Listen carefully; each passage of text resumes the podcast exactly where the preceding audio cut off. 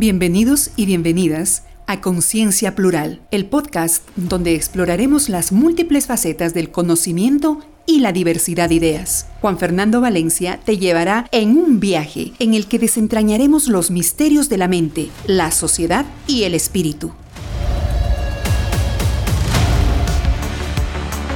En cada episodio te sumergirás en conversaciones enriquecedoras sobre política, salud mental, espiritualidad y mucho más. Aquí, la pluralidad de perspectivas es nuestra guía y la mente abierta nuestra brújula.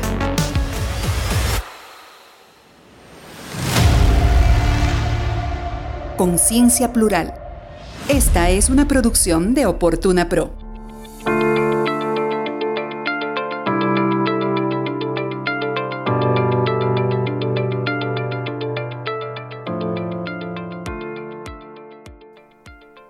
Cuarto episodio y el último del año, por lo que se hace pertinente y necesario hablar de política. Hoy analizaremos los primeros días de Daniel Novoa como presidente y qué piensa el consultor Juan Fernando Carranza de lo que marcará al gobierno en los siguientes meses. Más adelante, junto a Adriana, navegaremos por la astrología y qué dice la carta astral del presidente ecuatoriano Además, preguntaremos al tarot, sí, al tarot sobre seguridad y economía, es decir, vale quedarse de comienzo a fin. Así que, comencemos.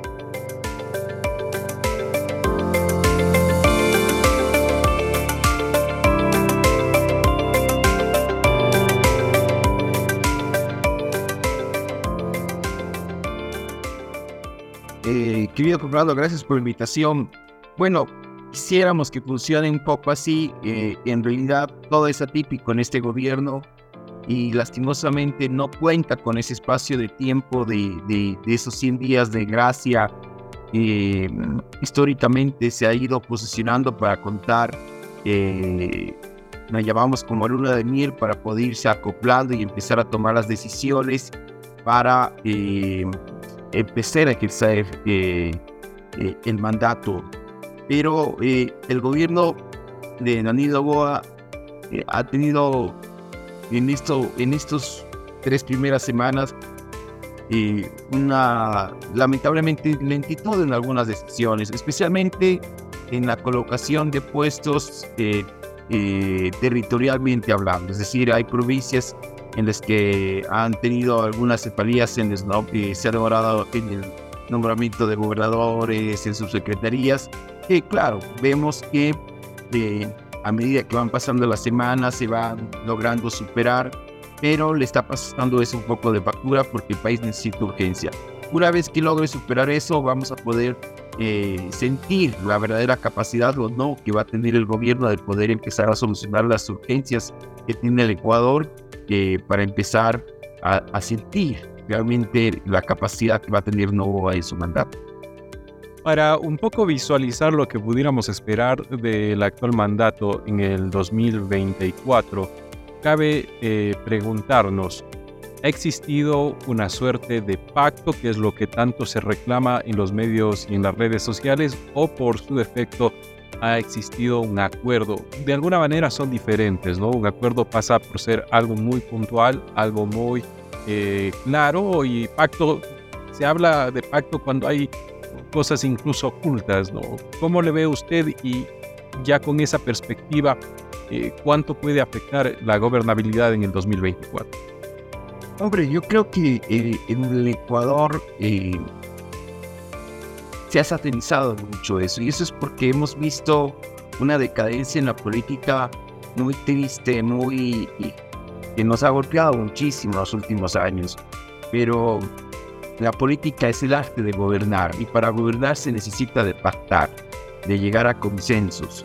Y yo creo que eh, para poder ejercer la política y poder gobernar y poder eh, eh, llegar a, a, dictar leyes, a dictar decretos y que estos se puedan convertir en realidad, se necesita de acuerdos políticos, de pactos políticos, no de prebendas políticas, pero sí de pactos políticos que permita conjugar eh, a ciertas bancadas, ¿no?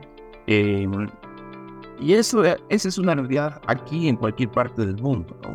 Lo que pasa es que no, nos hemos mal acostumbrado que eso signifique que detrás hayan acuerdos políticos, que hayan ciertos repartos, y eso no es, eso es la, la, la suerte negativa que, que creemos que, que, que, está oculto y que lastimosamente ha sido una realidad en el Ecuador. Pero hombre, para gobernar se necesita de acuerdos, se necesita pactar. Daniel Novoa tiene una bancada que no le es suficiente para poder gobernar por sí solo, necesita de acuerdos políticos. Y, y yo creo que el Ecuador necesita empezar a, a madurar políticamente y debemos entender que eh, las leyes se, se, llegan por acuerdos políticos, pactos políticos. Pero hablemos un momento de este pacto antes de visualizar el 2024. Este pacto que se ha dejado saber de alguna manera que existe, han hablado de que es muy puntual, que era para precisamente eh, escoger autoridades dentro de la Asamblea Nacional, un par de leyes y nada más. No obstante, se habla también ya de algunos repartos. Eso es lo que salen a través de las redes sociales, no porque podamos afirmar nada. Pero eh, quiero ir más allá de, más allá de esto. Eh, Daniel Novoa, de alguna manera, se entiende gana por el voto neutro y anticorreísta, porque obviamente el voto correísta tenía su propio candidato. Así se puede leer. ¿Estoy en lo correcto antes de avanzar? Sí, eh, yo creo que Daniel Novoa eh, logra capitalizar el cansancio de los de, la gente que ya no quiere saber nada de los que son pro o anticorreístas y logra conjugar eh, ese escenario de, bueno, quiero a alguien que ya se, sea realmente nuevo y que, que logre conjugar y, ofrecerme una alternativa totalmente distinta a todo esto que me tiene ya cansado. Yo creo que eh, gana todos quienes estaban en una pelea y, empieza a meterse entre toda esa en, entre toda esa bulla y logra cap capitalizar a quienes estaban liderando y empieza a patear el tablero en escenarios totalmente impensados. Ok, eh, de todas maneras, en, dentro de esto no, no podemos nunca ubicarlo a, al sector denominado como correísta porque obviamente tenían nuevamente su candidata. Eh, al hacer un pacto con, con, este grupo, con esta eh, tendencia política, ¿no hay una cierta traición hacia e, ese voto que finalmente le, le dio la victoria? Pregunto.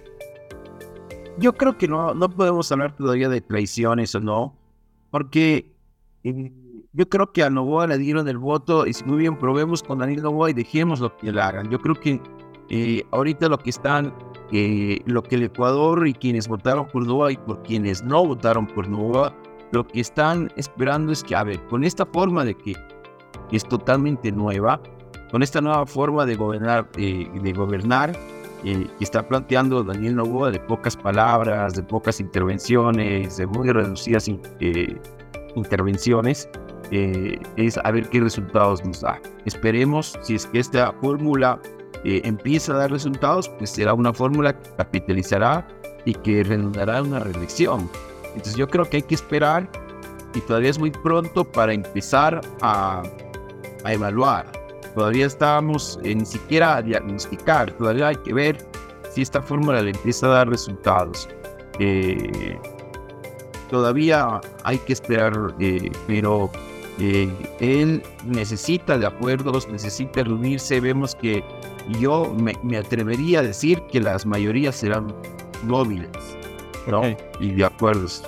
Saltemos hacia el meollo del tema. Estamos a días ya de cerrar el 2023, viene el 2024 y hay una pregunta súper básica que todos los ecuatorianos eh, se preguntan o lo tienen muy fresco en la mente. ¿Será el 2024 mejor?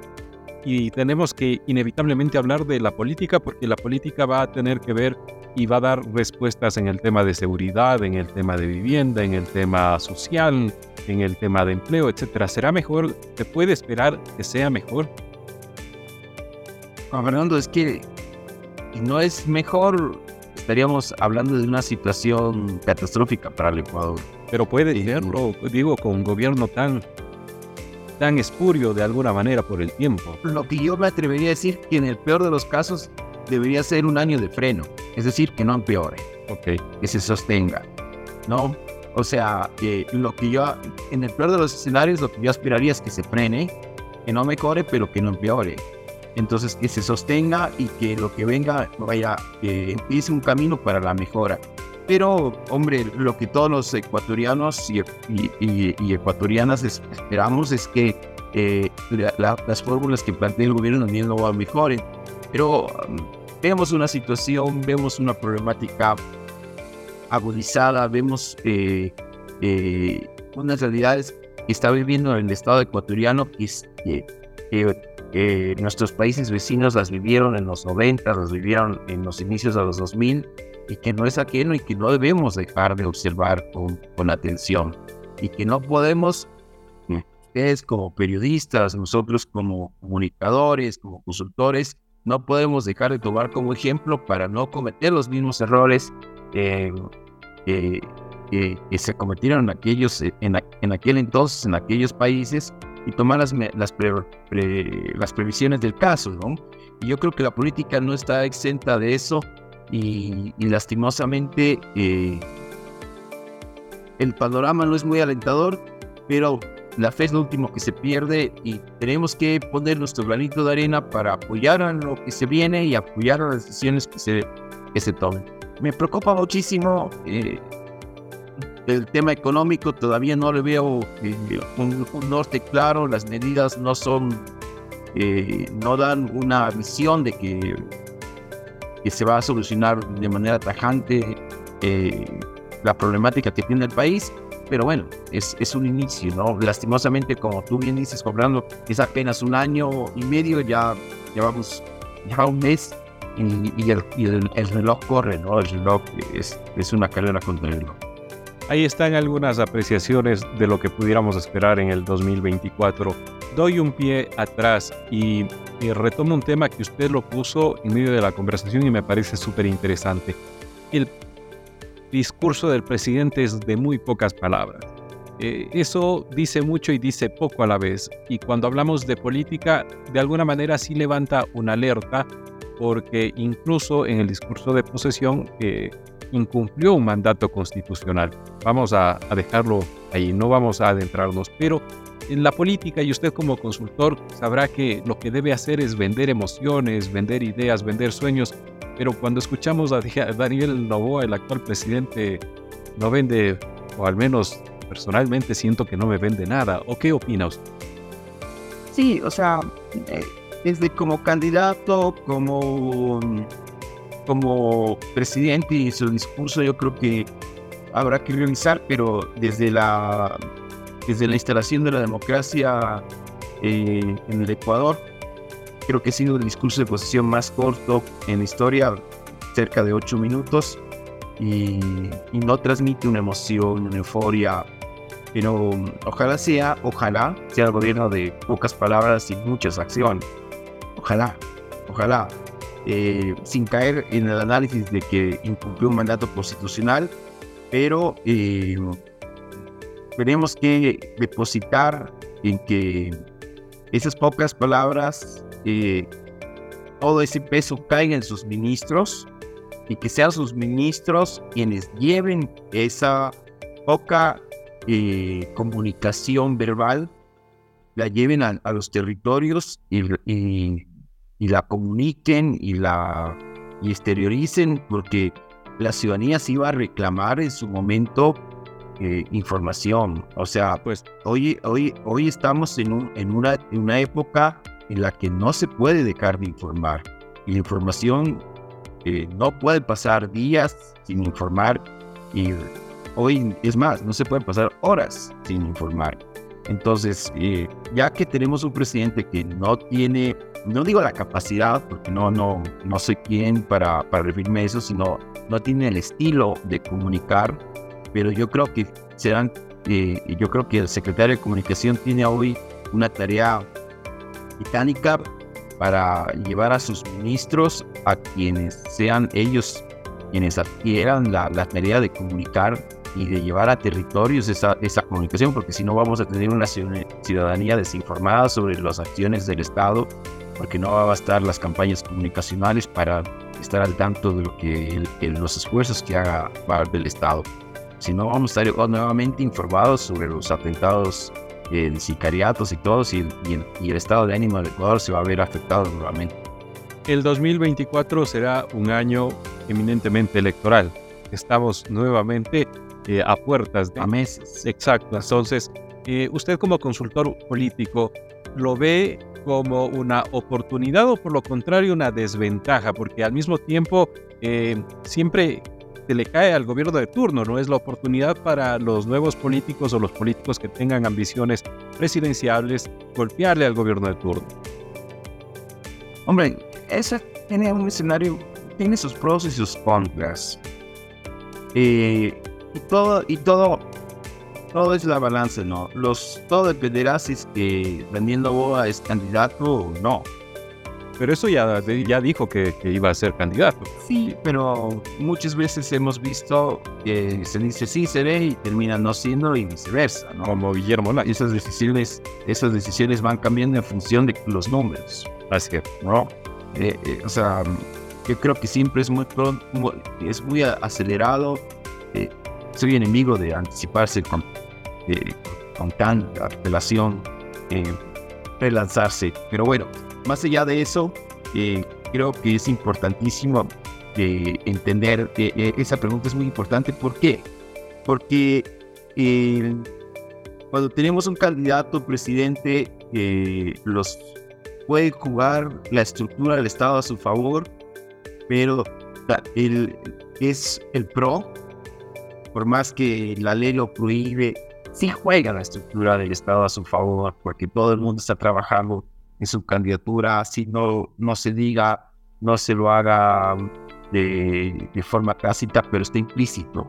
Todas las acciones están en pro de una candidatura, pero tiene todos los candidatos jugando en contra de él. Entonces, es todos contra uno en función de los números, ¿no?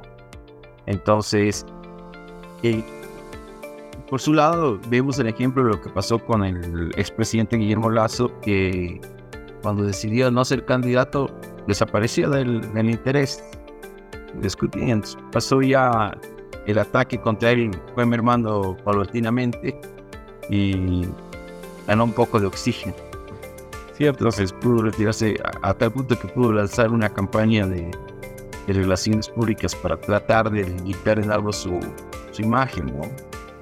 Eh, no quiero dejar de tocar algo que va a ser titular, sin duda, eh, en el primer trimestre del próximo año, y sin duda lo está haciendo actualmente prácticamente eh, minuto a minuto, hora con hora, el caso Metástasis políticamente esto es una bomba, es una oportunidad para reconstruir eh, el país.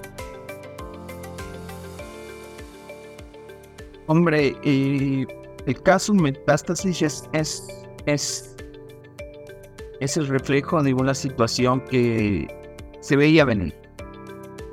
Se veía venir y que tardó en explotar y que eh, yo creo que la justicia debe actuar con celeridad y que refleja la descomposición de cierto, de precisamente de ciertos actores de la justicia y de ciertos eh, de ciertas de ciertos pilares que está, están roídos y que están descompuestos totalmente y que requiere una reestructuración urgente por parte de, quienes la conforman.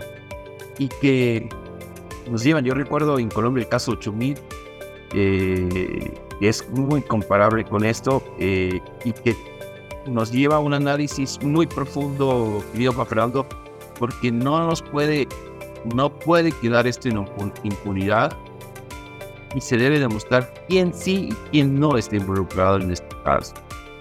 Porque pueden haber salpicados inocentes, como puede haber salpicados que están escondidos por ahí, y yo creo que lo importante es que la, quienes están investigando actúen con celeridad y que la verdad salga a luz pública y que se termine el caso lo más pronto para que no se convierta esto y no se vea eh, este un pretexto en las elecciones 2024.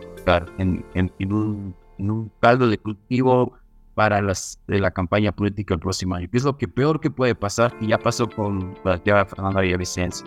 No, es, no le hace bien a la democracia. Debe ser un tema de justicia, un tema legal, más no un tema de democracia. Bien, eh, ya para ir cerrando un poco el espacio y el tiempo que nos ha regalado Juan Fernando Carranza, quien es consultor eh, político y además comunicacional, el rol de los medios de comunicación y un poco todo lo que estamos viendo con el mismo caso, no, no quiero dejarlo aún de lado, metástasis, hace bien la fiscalía en publicitar de alguna manera incluso los chats. Eh, claro, la ley dice que desde eh, la etapa en que inicia el proceso se vuelve público, pero más allá de eso, ponerlo tan a, la discusión pública, ¿hace bien o está jugando un rol político más que justiciable? Hombre, yo soy amante de, los procesos de, del debido proceso. Entonces, yo creo que toda persona es inocente hasta que se compruebe lo, lo contrario. Pero ya con los chats y con eso que se ver, todos están sentenciados, vamos a decirlo de alguna Exactamente, el riesgo es muy alto. El riesgo, el riesgo es muy alto, me, me, me atrevo a decir, yo creo que eh, la comunicación, el ejercicio periodístico juega un, un peligro muy alto en, esto, en este juego y, habrá que ver que, cómo se van desarrollando los casos. No me atrevo a, ahondar más en el tema porque no conozco los detalles de la investigación, obviamente no tengo por qué conocerlos, nada, no, no es mi campo, pero el riesgo es muy alto. Estamos jugando al filo de, del reglamento, como se dice en el argot. El riesgo muy, es muy alto y, y, ojalá se respete el debido proceso de todos y cada uno de los actores que sean juzgados y sentenciados a la máxima los culpables, pero que también se respete eh, a, quienes sean inocentes en todo este caso, ¿no? Última. De seguro habrán algunos inocentes que, por ahí puede haber. siempre, bueno, habrá que esperar, como usted bien dice, que los tribunales ejerzan y apliquen el debido proceso. Eh, finalmente, si usted tuviera la oportunidad de sentarse con el hoy presidente Daniel Novoa, ¿cuál sería el mejor consejo? Y mal que lo haga gratis en este momento, pero ¿qué más da en el 2024? ¿Qué le dijera? Esto es lo que usted debe hacer. que trabaje desde las periferias hacia el centro, desde la territorialidad hacia la capital.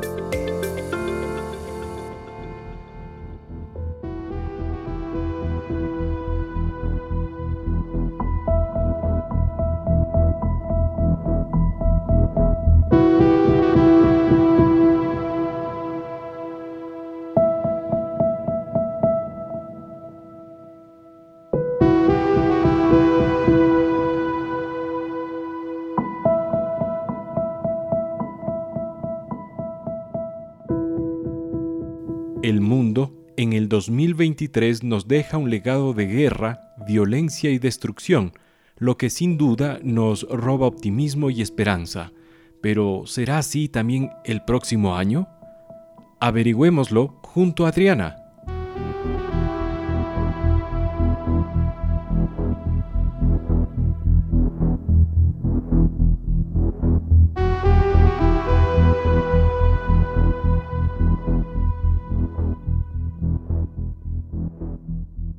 Fernando, para entender este tema es importante hablar de la astrología.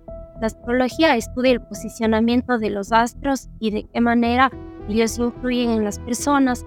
Esta fue adoptada por la conciencia humana desde el principio de la civilización para entender y predecir diversos aspectos del futuro.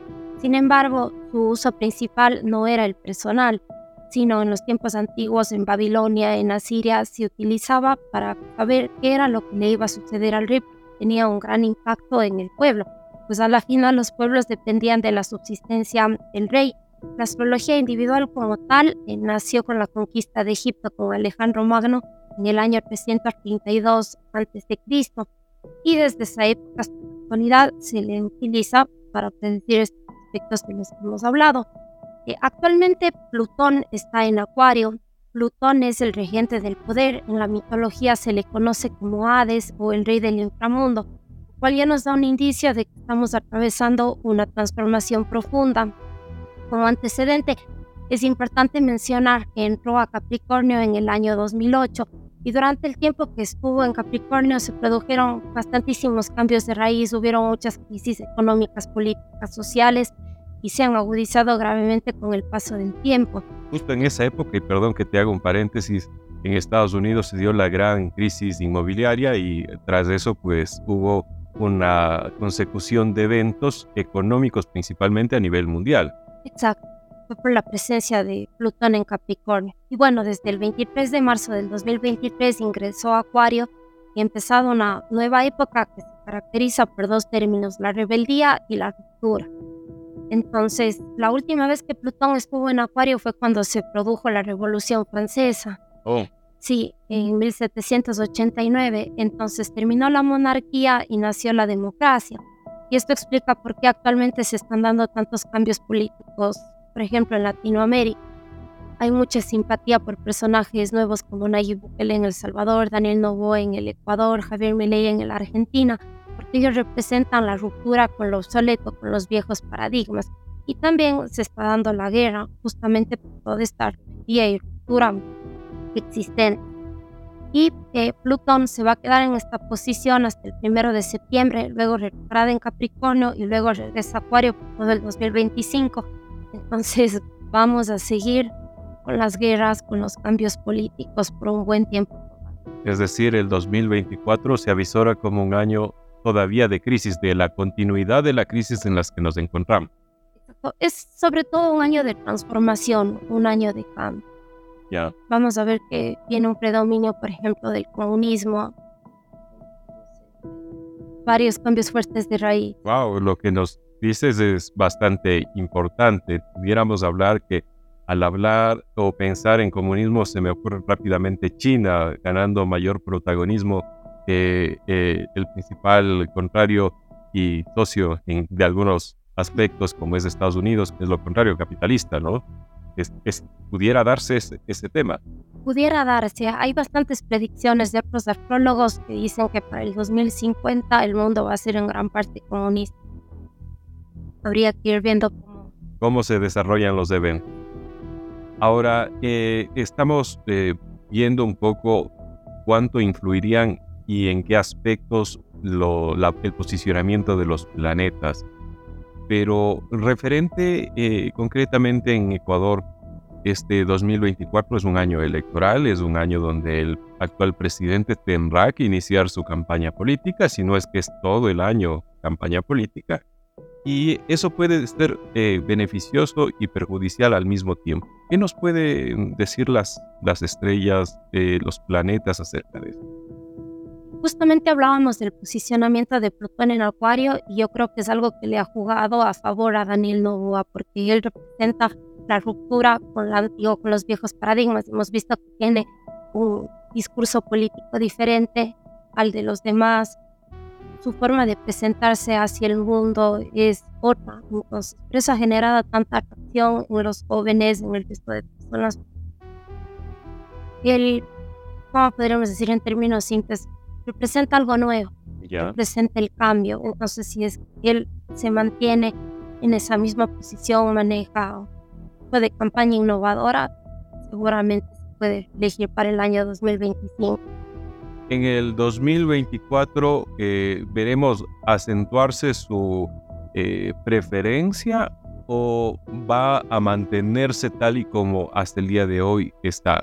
¿Qué hago referencia? Que quizás el 2024 sea un año más beneficioso para que su popularidad se incremente o se mantendría tal y como está a fines de este 2023? Todo dependería de cómo se maneje él. Si es que mantiene su campaña como lo ha venido haciendo, algo innovador. Sí, si pudiera incrementarse. Claro. Eh, los astros le jugarían a favor. Sí, sí le jugarían a favor.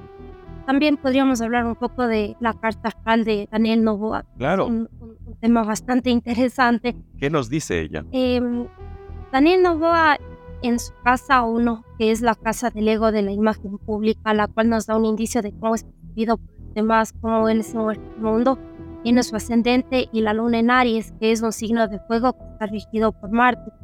Entonces Daniel tiene mucha habilidad para poner en marcha proyectos, empresas, se siente cómodo empezando desde cero, respetando algo innovador. Eso explica por qué él creó su propio partido político.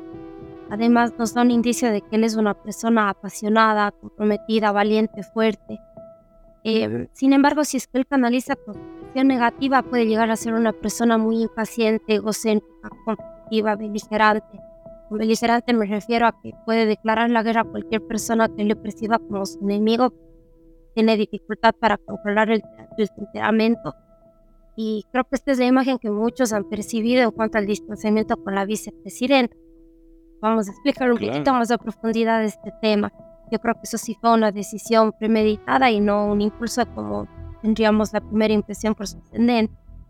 Además, Daniel Novoa tiene a Júpiter, eso le da mucha habilidad en las negociaciones, en la toma de las decisiones difíciles y por eso hemos visto cómo él se ha tanto en el ámbito empresarial como político. Es una persona que toma muchos riesgos para alcanzar sus metas y también tiene su nodo norte en la casa 1. Entonces él fácilmente puede llegar a ser un buen líder y hacer grandes cosas, pero siempre y cuando domine el arte de liderar con el ejemplo y sea consciente de las necesidades y las opiniones de los demás.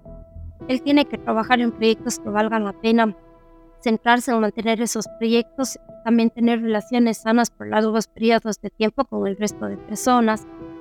Em, eso nos da un indicio es una persona que tiene bastante potencial para ser un buen líder, pero tiene que analizar posición positiva.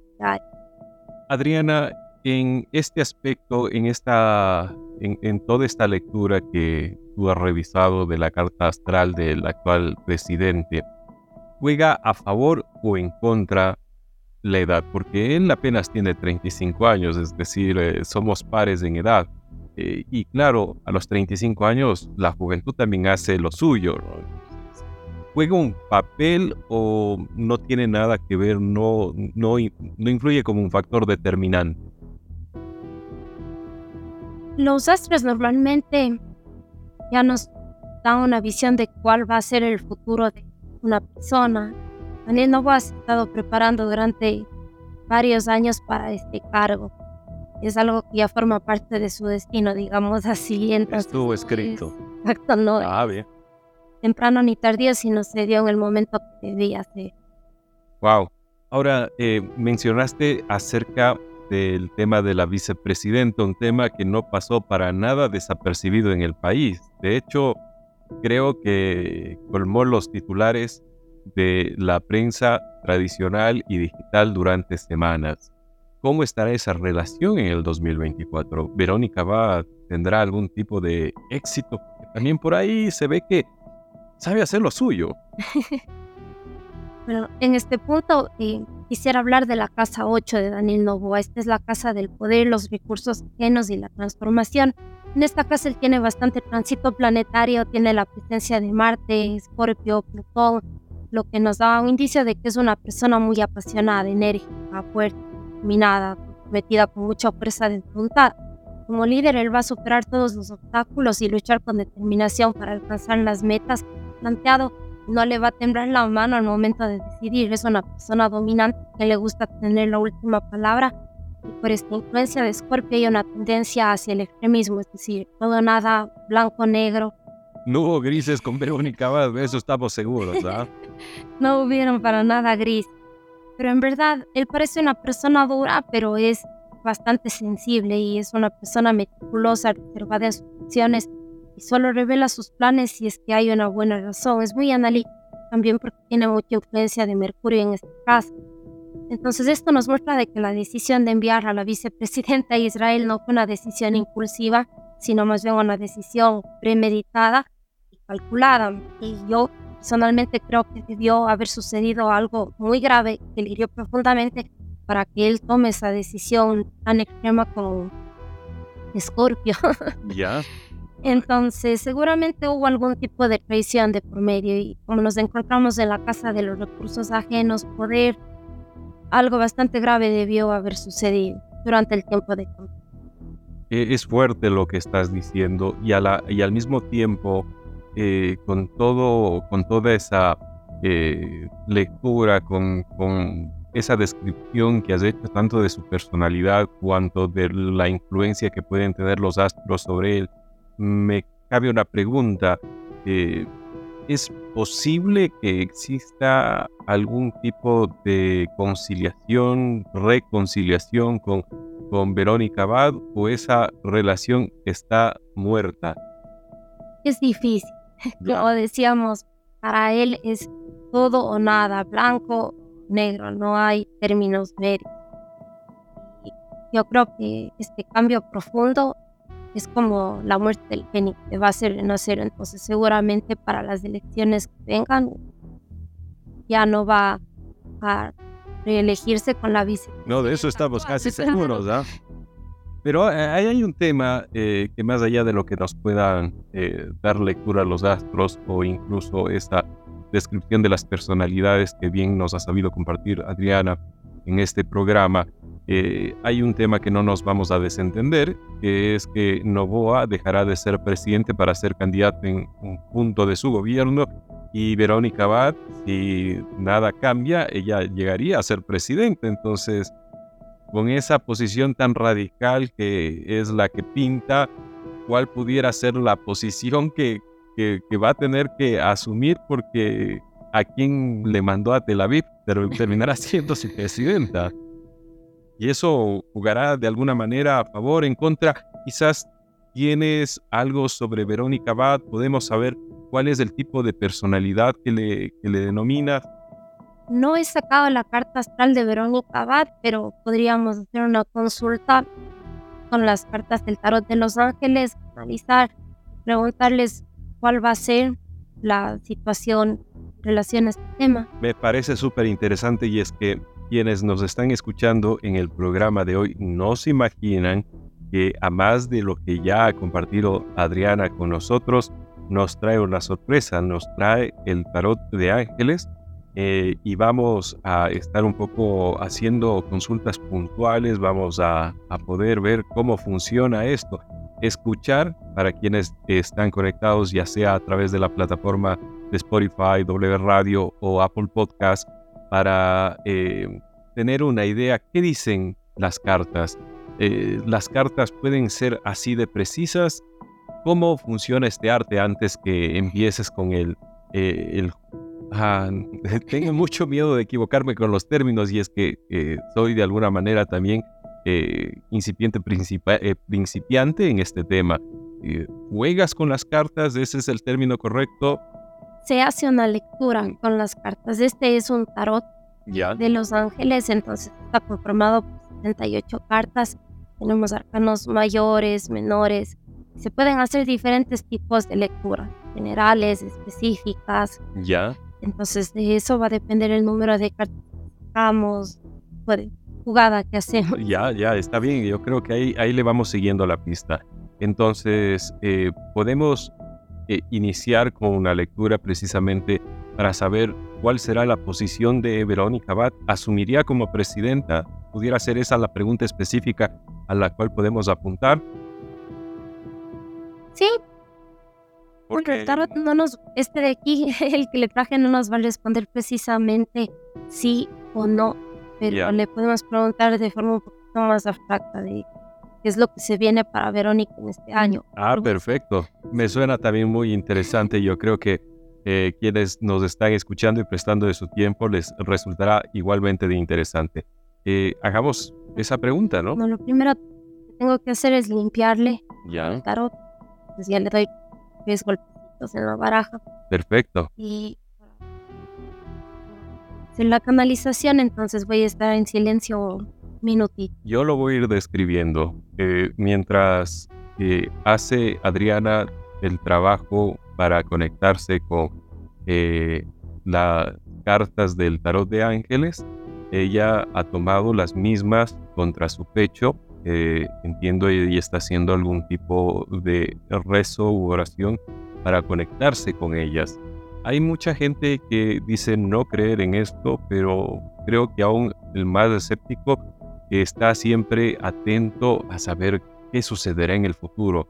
El futuro es ese abstracto del cual nadie sabe con certeza qué pasará y, y hay algo que he estado revisando en múltiples textos y conversando con mucha gente en estos eh, días y ellos me han sabido decir, sí, se puede ver en algo el futuro, pero el futuro cambia. El momento que tú tomas una decisión X, cualquier cosa que te anticiparon puede ya no existir, puede haberse transformado. Así que más allá de eso, y bueno, pues la, política es el, eh, la esencia de este programa del día de hoy.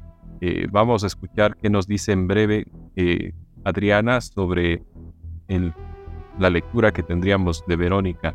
Recordar que Verónica Abad es la actual vicepresidenta que está como embajadora de paz en Israel, buscando coadyuvar una solución pacífica entre eh, Israel y Hamas. Eh, y vamos a decirlo más que Palestina porque el problema nace y se concentra con el ataque que recibe eh, semanas atrás Israel de Hamas, un grupo extremista islámico que reclama el territorio de Israel. Por ahí va un poco el tema. La actual vicepresidenta está haciendo su encargo allá.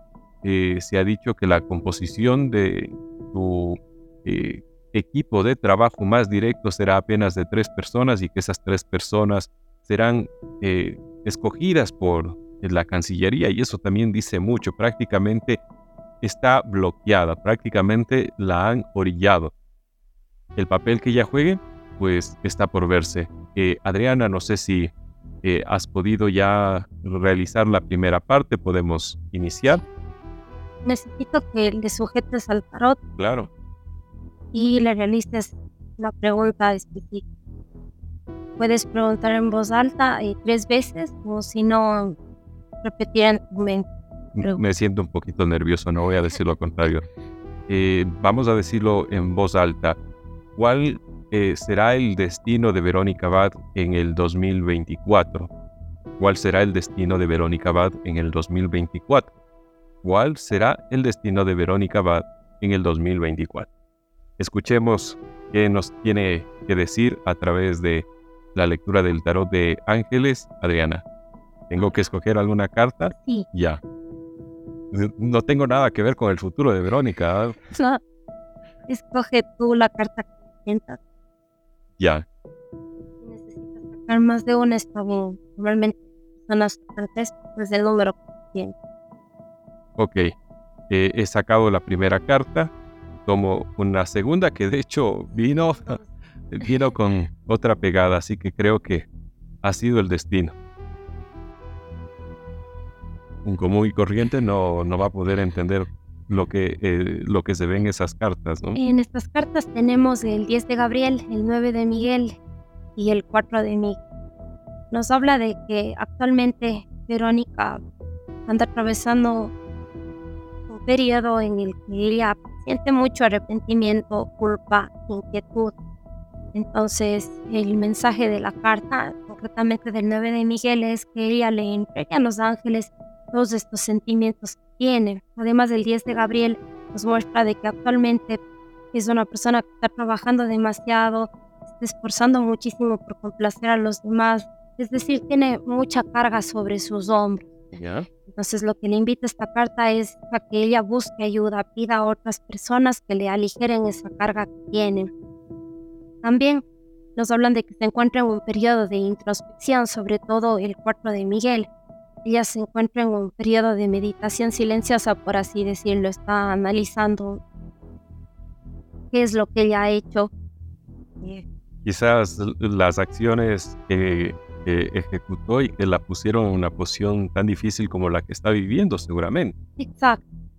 Entonces, eh, lo que nos hablan es de un periodo de muchísimo estrés, carga, arrepentimiento, tiene muchas emociones lo que yo siento es que está muy afectado su chakra del plexo solar, es el cual está vinculado con el tema emocional, por los colores que nos muestran aquí las cartas.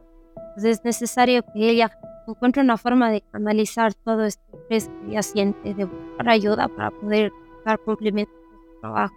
Necesario incluso que se dé un break las horas de sueño. Wow, me imagino que la situación de Verónica no es nada sencillo. Ella está actualmente residiendo en Tel Aviv. Eh, Tel Aviv también, y, mucha gente ha querido omitir esa parte de la historia, pero es eh, blanco de ataques directos, de bombas, de eh, ataques extremistas y demás, es decir, la contraparte de las acciones de Israel en Palestina. Entonces, así como sencillo, de ninguna manera. De hecho, incluso yo he llegado a pensar que su propia vida puede estar en riesgo. Quizás las cartas ven un riesgo de vida o muerte eh, para Verónica. Más un riesgo de vida o muerte es un riesgo de agotamiento en todo sentido, o emocional, psicológico. Es importante que ella aprenda a canalizar todas estas emociones que ella siente encontrar un espacio para la tranquilidad. Caso contrario, eso puede repercutir en su salud. Bueno, complicado el año 2024 para la vicepresidenta. Ojalá eh, le salgan las cosas lo mejor posible. ¿Hay alguna otra cosa que se pueda ver eh, antes de quizás eh, pasar a la siguiente pregunta? Creo que hemos hablado de lo más importante Ahí con en una de las cartas que nos habla de sabiduría. Yes. Es importante que Verónica encuentre la forma de contactar, no sé, a sus maestros, a Dios, en lo que sea que ella crea para que también le ayude a encontrar las respuestas que ella necesita. Muy bien. ¿Podemos hacer otra pregunta ya de otro tema quizás? Muy bien. Eh, pensábamos que el 2024 hay una expectativa muy fuerte sobre el tema de seguridad, sobre todo. Es un tema que estresa muchísimo a los ecuatorianos. Durante la grabación de este programa eh, han salido algunos datos. El Azuay está en la doceava posición como la provincia más violenta. Sin embargo, ciudades y sectores específicos tanto Guayaquil como eh, La Trinitaria, como Bastión Popular y otros, eh, resaltan entre el número 3 como lugares más peligrosos en el mundo actualmente. Y esto dice mucho, genera mucha ansiedad, genera preocupación en lo económico, genera eh, quizás menor inversión de quienes tienen la posibilidad de hacerlo en el país y las olas migratorias. Con todo eso, la pregunta que me gustaría hacer es si la incidencia de la violencia en el 2024 será igual o será mayor a la que estamos viviendo. Hay que preguntarle de forma más abstracta. Si me guías, con mucho gusto, perdón. Preguntarle tal vez cómo va a ser la situación para de seguridad. el año 2024 en el tema de seguridad. Ya, perfecto. Entonces así será la verdad. las vuelvo a tomar.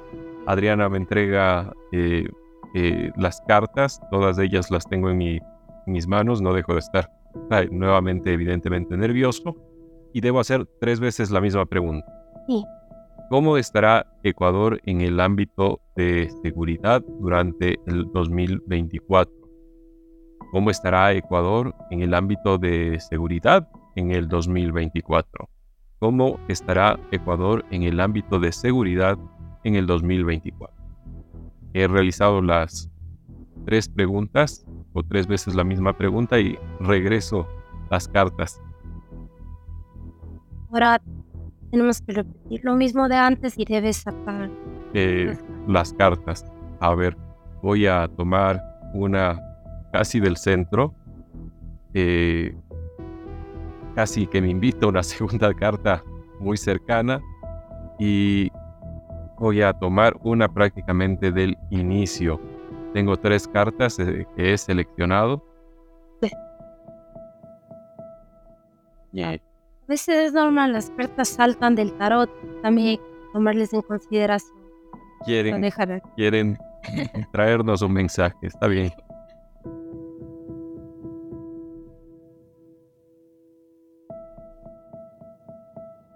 Está procediendo a revisar las cartas Adriana, eh, por esto es un poco el silencio. Eh, tenemos cuatro cartas seleccionadas en este momento sobre el escritorio. cada una de lo que yo puedo dar cuenta es muy diferente de la otra, incluso en colores, en imágenes.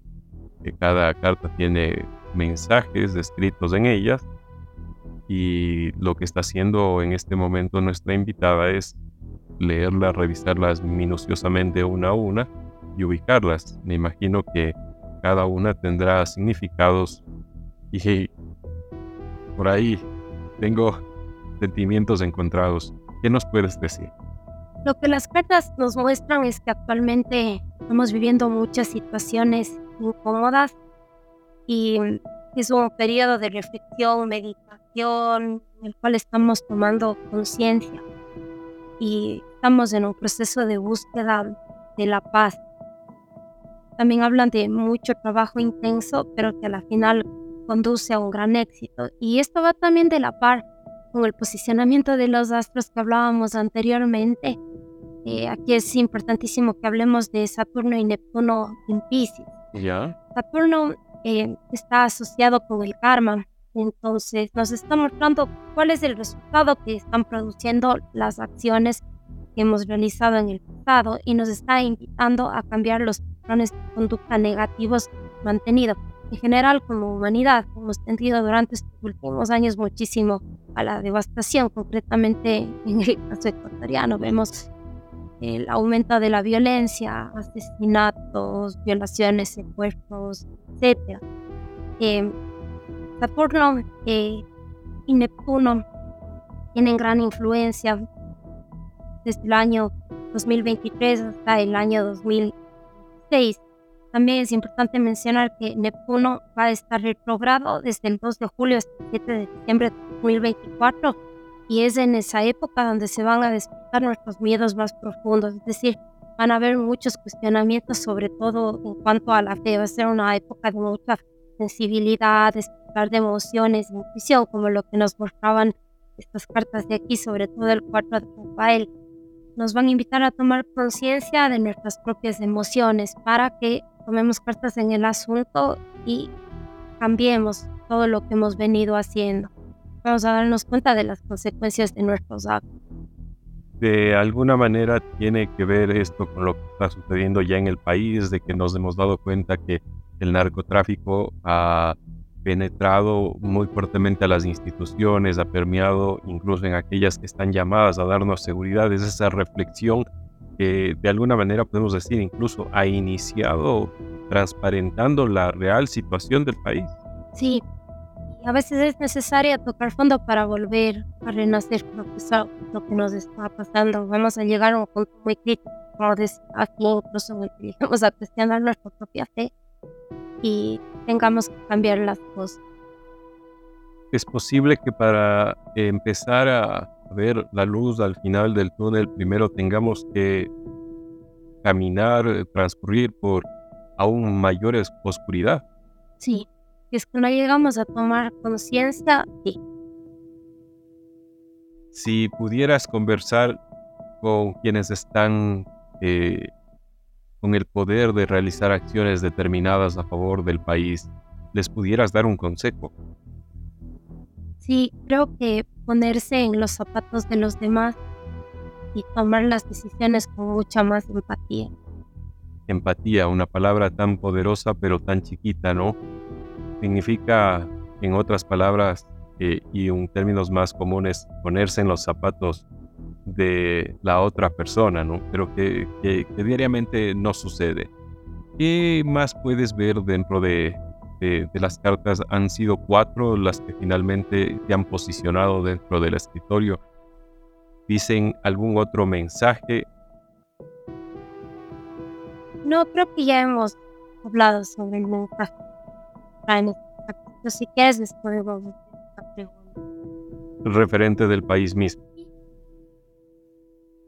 creo que hay una, un sinfín de, preguntas.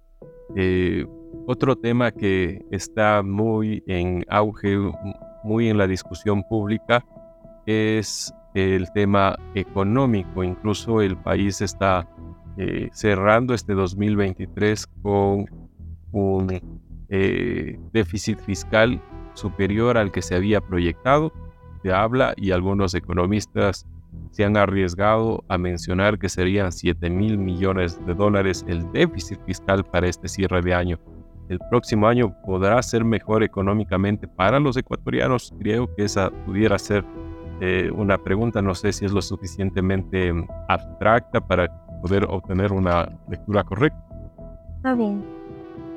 Entonces ahí está la pregunta. Nuevamente para que ustedes nos vayan siguiendo, eh, Adriana está realizando eh, un resorteo, está barajando las cartas. no sé si existe un término específico para la acción que está realizando, pero para aquellos que hemos jugado al menos alguna vez en la vida eh, las cartas comunes y corrientes es básicamente lo mismo. Sí. Escojo cada pregunta, tomo todo el, eh, el fajo de cartas, las tomo en mis manos y repito por tres veces. En esta ocasión la consulta es, Ecuador tendrá una mejor situación económica para el 2024 Ecuador tendrá una mejor situación económica para el 2024. Ecuador tendrá una mejor situación económica para el 2024. Ahí está la pregunta. Vamos a proceder a seleccionar las cartas. No sé por qué me gusta el número 3, ¿no? En realidad siempre he sido de 7, pero siento que son tres las cartas necesarias y, y siempre una quiere salir con otra. Estoy ya con tres eh, cartas seleccionadas que entrego a Adriana y vamos a escuchar qué tiene para comentarnos al respecto. Con totalmente diferentes a las que han salido hasta ahora, vale la pena decirlo, pero en la primera y la segunda guardan una cierta relación. Y en, en, esta jugada nos han salido solamente arcanos mayores, mago, la emperatriz y nuevo comienzo. Voy a revisarles a las cartas. Ella está eh, revisando minuciosamente eh, carta por carta. Recuerdo que están tres sobre el escritorio. En, en, la primera puedo leer que dice el número uno y la describe como el mago. En la siguiente el número tres y la describe como el, la emperatriz y la siguiente, la número 20, y dice nuevo comienzo. Espero que sea un nuevo comienzo para el país. Sí, lo que nos muestran las cartas es bastante positivo. Nos habla, como dice la carta de aquí, un nuevo comienzo, es decir, el inicio de una nueva vida. Eh, nos habla de una ruptura con el pasado. La carta del mago nos muestra un comienzo muy exitoso. Eh, también la carta de la emperatriz nos habla de que es el momento, dándole a lo que estamos hablando, para que los políticos actúen conforme a, sus, planes. Se ven en muchas intensas. También las cartas nos muestran mucha abundancia, prosperidad. Hay mucho verde, amarillo. Los colores son de gran importancia para este tema. Ya. Porque nos hablan de riqueza, de abundancia, de consenso parece que el cambio va a ser bastante bueno. Entonces, eh, ya coligiendo un poquito las lecturas que nos has brindado hasta el momento eh, y empatándolas, pudiéramos decir que el año 2024 puede, con el actual gobierno y el actual presidente, ser un año positivo para el país. Sí, muy positivo. Bueno, vamos a cruzar los dedos. Eso es un poquito eh, la lectura que hemos podido hacer y compartimos, me parece una grata sorpresa de este saber eh, con ustedes, quienes nos están compartiendo también de su tiempo en, este miércoles. Vamos hacia el cierre del programa, pero no sin antes hacer eh, otras consultas muy breves y nada tiene que ver ya con, el tarot en sí mismo. Estos artes, estos saberes, cualquier persona los puede aprender o hay personas que son seleccionadas para poder conectarse con estos conocimientos. Creo que uno debe tener la predisposición para ello. todos podemos despertar espiritualmente, pero debemos creer. Entonces yo creo que debemos partir desde ahí, tener un diálogo con nosotros mismos y querer ir más allá. Yo creo muchísimo en los maestros, independientemente de la religión, entonces creo que cualquier persona puede analizar con ellos y pedirles que les ayuden en su propio camino espiritual. ¿Qué hizo que Adriana opte por aprender este tipo de saberes? Muchas cosas. Siempre me llamaban la atención las cartas, las religiones, todas esas cosas desde que era niña. Yo llegaba del colegio y me sentaba a investigar. Después, cuando tenía más o menos unos 15 años, una tía que es muy devota, ella fue monja, pero luego dejó la orden y se con la meditación, me invitó un día a un templo a meditar y ella me dijo, siéntate y observa los maestros que están en esa pared y dime cuál es el que te llama más la atención. Y le dije, me gusta este maestro de color azul. Me dijo, se llama Krishna. Y bueno, me explicó un poco su maestro, tierra, etc. me dijo, pídele que te ayude para que tú encuentres tu camino. Entonces, bueno, yo medité y le pedí. Fue curioso, al poco tiempo empezaron a llegar muchas personas Hare Krishna a mi vida. Una amiga, un maestro, me fui a clases y luego poco a poco fueron llegando más maestros. Después del tiempo en Reiki, poco tiempo meditando, entonces por ahí. Ahí inició. ahí inició. Creo entonces que hay, hay una frase eh, o un dicho que se dice comúnmente, no hay que abrir el tercer ojo, eh, ese ojo que nos conecta con la espiritualidad. ¿Lo has logrado hacer para tu propia vida? Yo trabajo mucho con mis chakras y a través de la meditación trato de siempre despertarle al tercer ojo. La meditación es una práctica muy buena que puede ayudarnos a todos. También el conectarse con la naturaleza ayuda muchísimo. Para meditar basta con sentarse, pensar en algo. ¿Qué debe hacer la gente para intentar al menos dar el primer paso hacia la meditación? Hay muchas meditaciones guiadas en internet que son de gran ayuda. Hay una plataforma muy buena que se llama Gaia, donde dan clases de meditación, yoga, etc. Para alguien que está iniciándose en este tema, yo le recomendaría porque es importante mantener una buena aprender a realizar las respiraciones, los mantras y otras cosas más.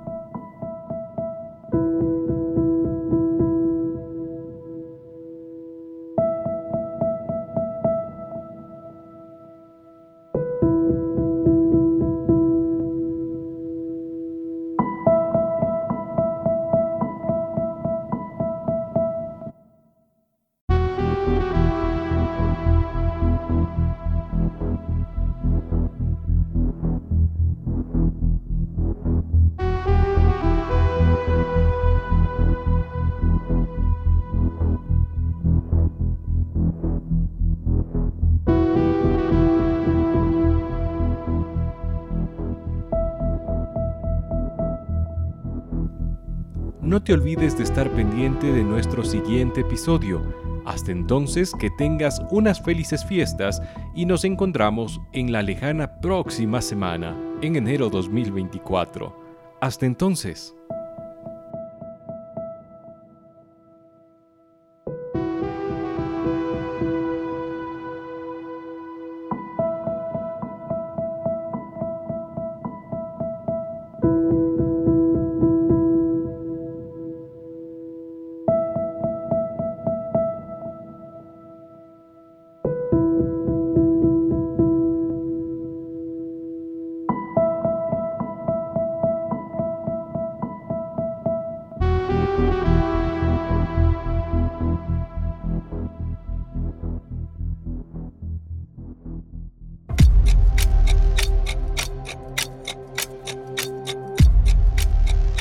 Llegamos al final de otro apasionante episodio de Conciencia Plural.